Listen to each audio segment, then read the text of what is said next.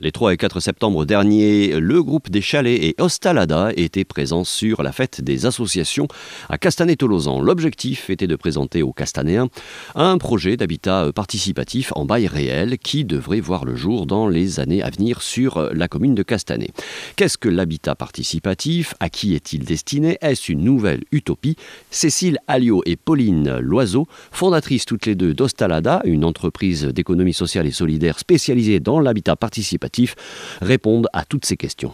Ostalada, c'est une société de l'économie sociale et solidaire. Pauline Loiseau, cofondatrice d'Ostalada. Qu'on a créé en novembre 2021, Cécile et moi. Donc on est toutes les deux les deux cofondatrices. Euh, on est initialement issus d'une formation d'ingénieur, toutes les deux, Cécile en bâtiment, moi en urbanisme et en environnement. Et on s'est rencontrés euh, lors de notre carrière dans la promotion immobilière. On était à la base à Paris et on a souhaité euh, venir s'installer à Toulouse pour des raisons euh, respectives totalement différentes. Et là, on s'est retrouvés et on s'est dit qu'on voulait plus exercer ce métier et qu'on voulait euh, aller vers un métier où l'humain était remis au, centre de son projet d'habiter. C'est quelque chose qui avait été complètement oublié. ça l'est toujours, le fait que l'humain soit oublié chez les promoteurs immobiliers, où il y a un changement de paradigme. Nous, on sent qu'il y a une prise en compte de ces considération qui est assez récente. Cécile Alliot, cofondatrice d'Ostalada. Néanmoins, les projets sont tellement complexes que c'est délicat euh, de changer complètement la chaîne de production des projets du jour au lendemain. Donc aujourd'hui, il y a une prise de conscience de la part des promoteurs et euh, les choses sont en train de changer euh, tout doucement. Euh, on introduit dans le logement une dimension qui n'y était pas jusqu'ici, qui s'appelle la notion de maîtrise d'usage. C'est quelque chose qui existe déjà depuis très longtemps dans le tertiaire, notamment quand on construit une école ou un hôpital. On fait intervenir les gens qui vont travailler dans le bâtiment, les gens qui vont être les usagers, par exemple les scolaires, on les questionne quand on va concevoir une école. Et paradoxalement, le logement, c'est quand même l'endroit où on passe le plus de temps dans sa vie. Et pour autant, les usagers sont rarement consultés dans le mode de production de la fabrique du logement. Donc c'est cette prise en compte qui est en train d'émerger chez des acteurs professionnels de l'immobilier et on espère que dans les années à venir, effectivement, les usagers seront beaucoup plus intégrés dans les processus de conception. Le fait d'être euh, dans l'économie sociale et solidaire, est-ce que c'était important pour vous? Très important, oui. C'est un peu parti de là, je dirais, notre choix.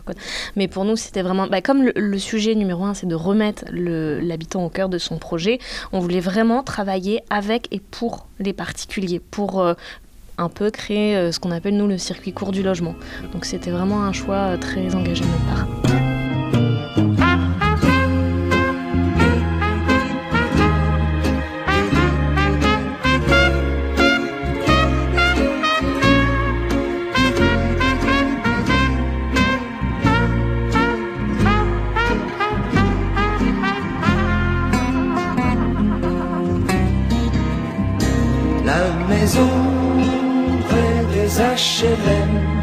A fait place à l'usine et au supermarché. Les arbres ont disparu, mais ça sent l'hydrogène sulfuré. L'essence, la guerre,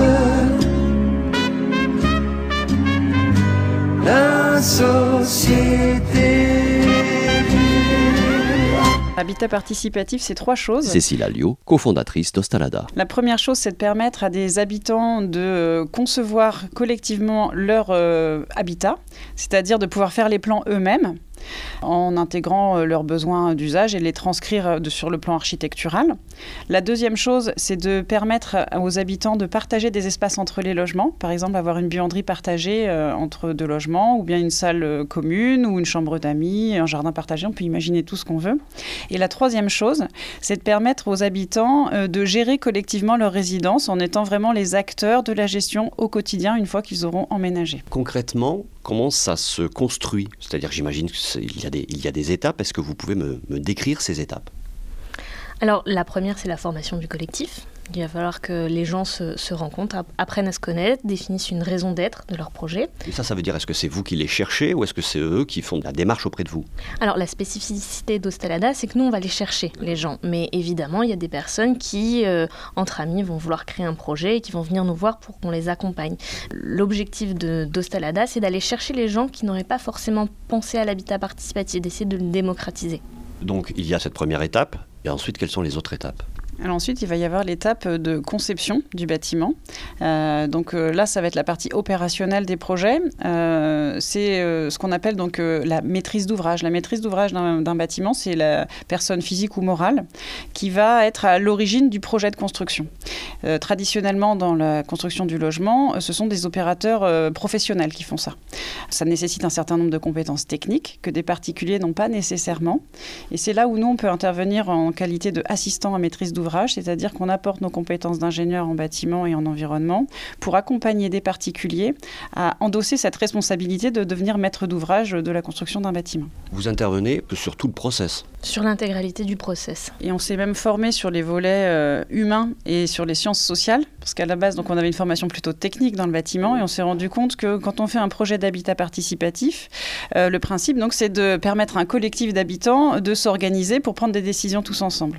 Donc ça, ça nécessite des, process qu'il faut mettre en pratique avec un cadre. Et donc on les accompagne aussi euh, sur la gouvernance partagée, la prise de décision collective, la gestion éventuelle des conflits qui peuvent émerger au sein d'un groupe. Donc là-dessus, on s'est formé à la communication non violente auprès du réseau des professionnels de l'habitat participatif qui existe à l'échelle nationale depuis une dizaine d'années et qui commence à se structurer. Donc concrètement, euh, ils vont devoir choisir par exemple les parties communes qui souhaitent partager. Donc on, va, on va les questionner on va établir leur liste des besoins individuels et on va ensuite collectivement euh, partager ces besoins, les échanger. Et tout ça, en fait, ça va faire naître de l'échange, ça va faire naître de l'humain. Pauline Loiseau, cofondatrice d'Ostalada. Et ils vont euh, pouvoir dégager ensemble des besoins collectifs. Et au quotidien, lorsque tout ça est terminé, est-ce qu'il reste euh, cette notion participative dans la, dans la vie des gens? Oui, alors quand un groupe a appris à faire ensemble et à fonctionner ensemble très en amont de son emménagement, il y a euh, un esprit de résidence qui se met en place et qui perdure dans le temps. Euh, bien évidemment, euh, il n'y a aucune obligation d'être en permanence avec ses voisins. Les projets crée, ce sont des projets dans lesquels les gens ont leur logement indépendant, avec leur intimité, la possibilité de se retrouver chez eux. mais ils ont aussi cette possibilité de partager des temps collectifs uniquement quand ils le souhaitent. Il n'y a absolument rien d'obligatoire. Mais on voit que spontanément, l'aller vers l'autre est beaucoup plus facile une fois qu'on a appris à faire ensemble. Et puis, il ne faut pas oublier que quand on emménage dans une résidence classique, je ne parle pas d'habitat participatif, je parle de logement collectif classique, eh ben, on est amené à vivre en collectivité avec ses voisins. Quoi qu'il arrive, on va devoir interagir avec ses voisins. Et nous, on est convaincus que la meilleure façon pour que ça se passe le mieux possible, c'est justement euh, de, euh, de l'anticiper, de poser des bases avant que les gens emménagent. Et puis aussi envisager tous les cas de figure, de se dire voilà, le jour où il y a du bruit chez mon voisin, comment est-ce que je peux réagir Quelle serait la meilleure façon de gérer cette situation Et quand on anticipe toutes ces situations, eh ben, en fait, ça se passe beaucoup mieux.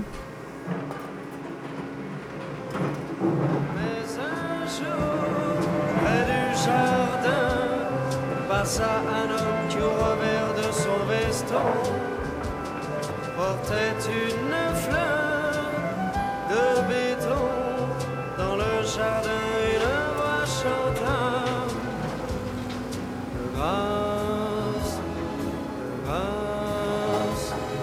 monsieur le promoteur.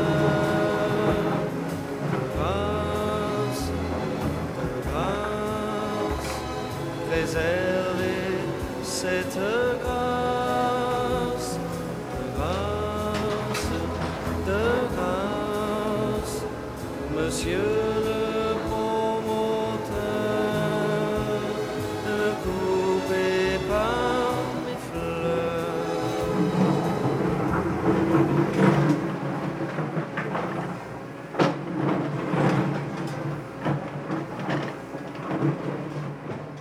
on a aussi cette euh, sensibilité envers l'environnement et on a beaucoup à cœur aussi de produire du logement pour accueillir de nouvelles populations parce que c'est nécessaire dans le Grand Toulouse. Il y a 15 000 personnes qui arrivent chaque année, donc il faut les loger quelque part.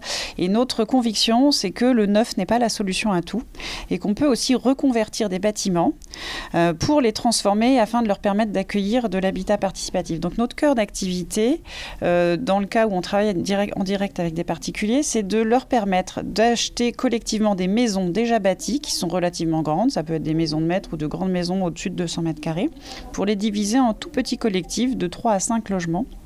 Ce qui permet, pour un prix abordable, d'avoir accès à euh, un jardin et avoir la, jouissance d'un logement qui est l'équivalent de ce qu'on aurait dans un pavillon. Donc, pour répondre à cette aspiration qu'ont les gens envers le modèle pavillonnaire, mais tout en euh, ayant aussi cette, euh, cette rationalité de se dire tout le monde ne peut pas aller construire sur des terres agricoles et étendre la ville indéfiniment. Donc, on peut faire une forme de densification par l'usage sur des zones déjà bâties, tout en ayant voilà, l'agrément d'avoir accès à, à un, petit bout de, un petit bout de maison et de jardin. Euh, Vous parlez d'or parce que la destruction du patrimoine toulousain à la périphérie de Toulouse est énorme et qu'un certain nombre de, de bâtiments auraient pu être préservés justement euh, avec cette, euh, cette visée-là, cette démarche-là. L'habitat inclusif. Donc l'habitat inclusif, ça vise à inclure des publics vulnérables dans la vie de la cité, en logement ordinaire. Donc ça se destine principalement aux personnes âgées. Cécile Alliot, cofondatrice d'Ostalada. et aux personnes en situation de handicap pour leur permettre de euh, faire un choix de vie euh, où ils seront regroupés soit entre eux, soit avec d'autres populations sur des domiciles euh, avec des espaces privés et des espaces partagés, de droit commun, pas des structures d'hébergement. On voit qu'il y a quand même beaucoup de similitudes avec l'habitat participatif, d'autant qu'aujourd'hui, l'habitat participatif, il est à 70% plébiscité par des retraités. C'est assez drôle d'ailleurs parce qu'avec Pauline, quand on a imaginé ce projet Ostalada, on, on projetait nos propres profils. On est de jeunes familles de primo-accédants. On cherchait à, à donner à nos enfants l'accès à un jardin et on s'est dit, bah, partageons des maisons. Euh, on n'a pas les moyens d'acheter un pavillon. euh, on n'a pas non plus la vocation à entretenir un grand jardin tout seul et à passer nos week-ends à tondre la pelouse. Donc, si on partage des pavillons, eh ben, on a à la fois l'avantage du pavillon et puis euh, le côté pratique de la vie en logement collectif. Et puis, c'est comme la Twingo. On l'avait imaginé pour nous, pour des jeunes. Et en fait, on se rend compte que les gens qui réagissent le plus spontanément, eh bien, ce sont plutôt des retraités. Et donc ça, ça a été notre première surprise. Donc on a un petit peu réorienté notre offre euh, pour aider donc des retraités potentiellement à monter des projets d'habitat groupé qui pourraient donc devenir de l'habitat inclusif. Et dans l'habitat inclusif, il y a un volet supplémentaire qui est euh, la mise en place d'un projet de vie sociale et partagée. C'est-à-dire qu'en phase d'exploitation, les espaces communs ont une euh, utilité qualifiée à certaines heures de la journée. Par exemple, ça peut être mettre en place des cours de gym adaptés pour le bien vieillir à domicile. Ça peut des temps de parole collective avec un psychothérapeute qui peut venir euh, euh, distribuer la parole euh, à certains moments. Donc ça peut être aussi sur les registres de la culture, l'accès à la culture pour les personnes âgées ou les personnes en situation de handicap. Et donc chez Ostalada, on a développé cette compétence pour accompagner les personnes qui vont intégrer ces habitats, ces habitats participatifs inclusifs à mettre en place leur projet de vie sociale et partagé. À Toulouse, comme ailleurs, on se penche sur la question. Le maire socialiste de l'époque, Louis Bazerque, décide alors de créer une ZUP, zone à urbaniser en priorité, dans un quartier dont le nom deviendra célèbre, le Mirail. En 1962, c'est le projet proposé par l'équipe d'architectes Candilis Josic Woods qui est retenu. Pour l'époque, un projet révolutionnaire qui prévoyait un maximum de voies piétonnes, le respect des parcs existants et le mélange des lieux d'habitation avec les lieux de travail. Le Mirail devait alors accueillir 100 000 personnes réparties en trois quartiers, la faculté, la Rennerie et Bellefontaine. En fait, tout le projet reposait sur un double pari. 1. Diminuer au maximum les déplacements des habitants en réunissant sur place logement, services et travail. 2. Réussir à recréer la communication entre les gens grâce notamment aux voies piétonnes, aux coursives et aux équipements sociaux. Malheureusement, aujourd'hui, en 1982, ce double pari est un échec. Le Mirail, même s'il reste un exemple dans les écoles d'architecture, est devenu une cité dortoir de 40 000 habitants où la misère progresse de jour en jour. Notre objectif, c'est vraiment d'être ouvert à tous, de, de toucher le maximum de personnes euh, et de faire en sorte euh, que tous s'entendent et tous puissent concilier.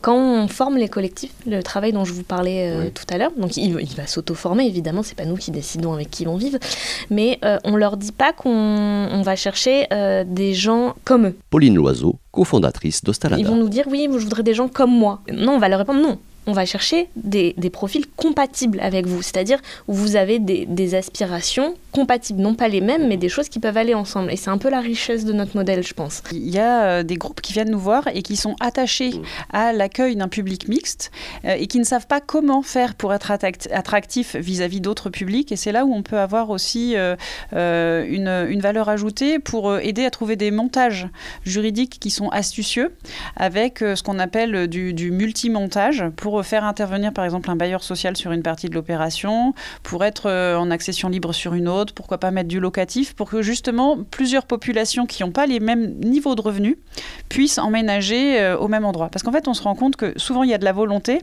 mais c'est principalement par difficulté dans le montage des opérations qu'on peut se retrouver malheureusement de temps en temps avec des, opérations d'habitat participatif où on peut parler d'entre-soi.